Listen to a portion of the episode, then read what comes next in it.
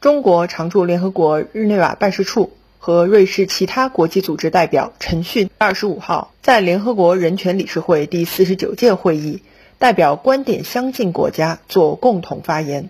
阐述对民主和人权问题看法。中国常驻联合国日内瓦办事处和瑞士其他国际组织代表陈旭：民主和人权是人类共同追求。世界是丰富多彩的，多样性是人类社会的基本特征。各国的历史文化不同，现实国情不同，民族的形式选择必然也有所不同。一国民主不民主，关键在于是不是真正做到了人民当家作主，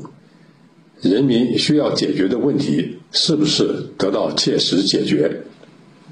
促进和保障民主、人权是国际社会的共同事业，不应当成为向别国施压的工具。任何国家滥用民主价值，借口维护民主、人权，干涉主权国家内政，企图迫使别国照搬自己的政治制度、民主模式，都是反民主的。国际关系民主化是时代潮流。各国应弘扬真正的民主精神，践行多边主义，推进协商合作，推动和平与发展，